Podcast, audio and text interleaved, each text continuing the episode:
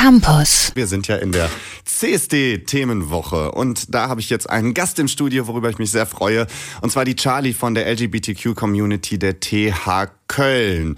Charlie, das Thema Ausgrenzung der LGBTQ-Community an einer Universität äh, läuft, so ist zumindest meine Empfindung, seit Jahren so ein bisschen unter dem Radar. Was entgegnest du denn jemandem, der sagt, ach, Homosexualität äh, etc. und LGBT sind doch an der Uni akzeptiert, das Problem wird doch nun mal sehr aufgebauscht?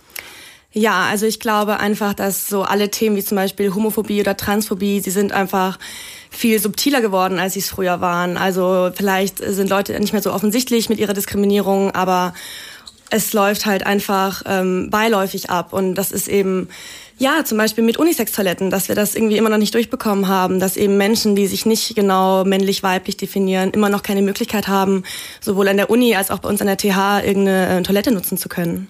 Okay, hast du denn da auch konkrete Beispiele, wie Leute halt zu euch kommen und sagen, ey, ich werde so und so diskriminiert? Weil ich glaube, so auf dem Campus öffentlich wird das halt vielleicht keiner, aber so wie du es schon sagst, es ist halt ein bisschen subtiler. Hast du da Beispiele für uns?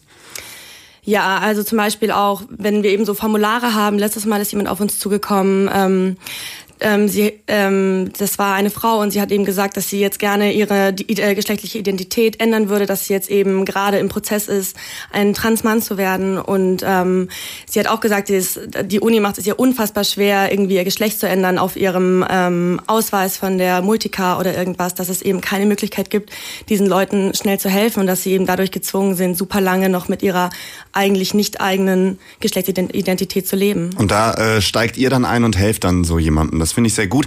Wie kann man denn LGBT in den Unibetrieb jetzt, sage ich mal, konkret äh, kommunizieren und konkret irgendwie in die Öffentlichkeit tragen? Also was wären da so deine Vorschläge? Ja, also alle Veranstaltungen, die wir so machen, das ist eben immer unterschiedlich. Manchmal geht es uns echt darum, so ein Safe Space für Studis zu machen, eben so Veranstaltungen, die explizit für LGBTIQ-Leute gemacht sind, wo man sich eben zusammenfindet, wo es eben sehr viel um Empowerment geht, wo wir eben Erfahrungen austauschen, die wir eben sowohl in der Uni als auch außerhalb irgendwie erfahren.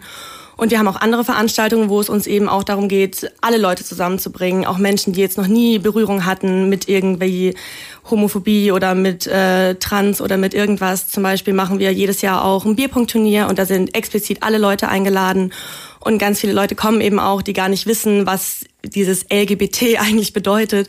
Und die kommen dann zu unserem Bierpunktturnier und sehen dann eben, wo sie eigentlich sind und wer das veranstaltet. Und die sind aber auch immer, also das ist unsere Erfahrung, immer sehr, sehr offen und die wollen immer sehr viel wissen ähm, darüber und fragen uns eben auch nach unseren Erfahrungen. Und das ist natürlich für uns ein super Erfolg, wenn wir dann eben sehen, dass wir ganz viele Leute erreichen, die sonst äh, sich nicht mit dem Thema auseinandersetzen. Das kann ich mir vorstellen. Das hört sich schon sehr gut an. Am Sonntag ist aber jetzt erstmal das nächste Highlight, CSD. Da seid ihr wahrscheinlich auch am Start, oder?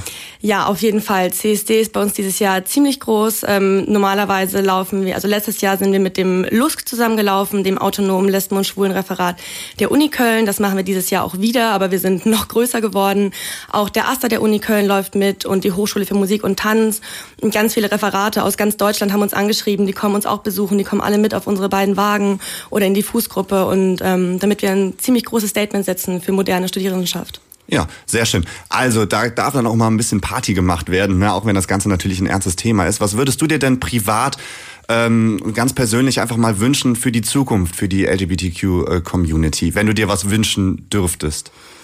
Boah, schwierige Frage. Ähm, ich glaube, einfach auch mal wieder ein bisschen mehr darüber zu reden. Die Leute sind eben ganz oft der Ansicht, dass es eben kein Thema mehr ist, über das man reden müsste, weil es schon überall angekommen ist. Und das ist es eben nicht. Und es nicht als etwas abtun, was unwichtig geworden ist. Das finde ich sind sehr schöne Abschlussworte. Die LGBTQ-Community der TH Köln.